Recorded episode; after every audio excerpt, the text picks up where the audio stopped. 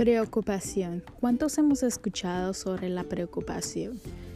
Muchas de las personas andan preocupadas, en la cual se desenfocan, se desesperan, se estresan por querer terminar algo o poder hacer algo. Pero sin embargo, no nos damos cuenta que le estamos dando el lado a la preocupación.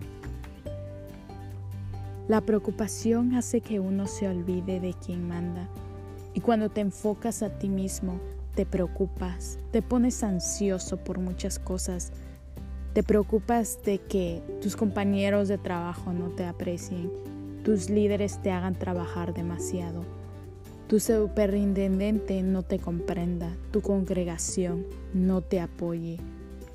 Con el paso del tiempo tu agenda llega a ser más importante que la de Dios.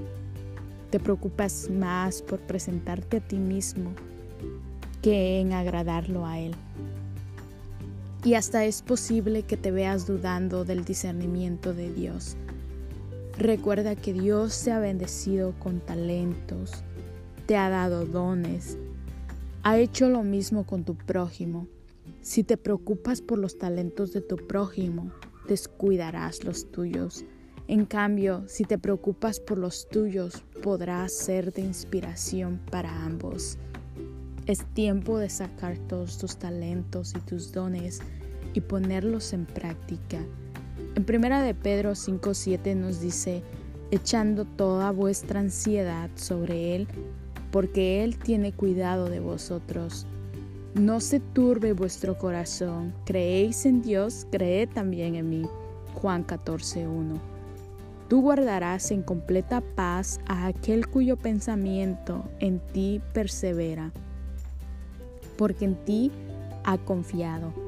Confiar en Jehová perpetuamente, porque en Jehová el Señor está la fortaleza de los siglos. Isaías 26, 3, 4. Así que mi querido amigo, no te preocupes de más y pon tu confianza en Dios. Despégate de toda ansiedad, de toda preocupación. Bendiciones, que Dios te bendiga y esto ha sido un corto mensaje de Caminando por Fe.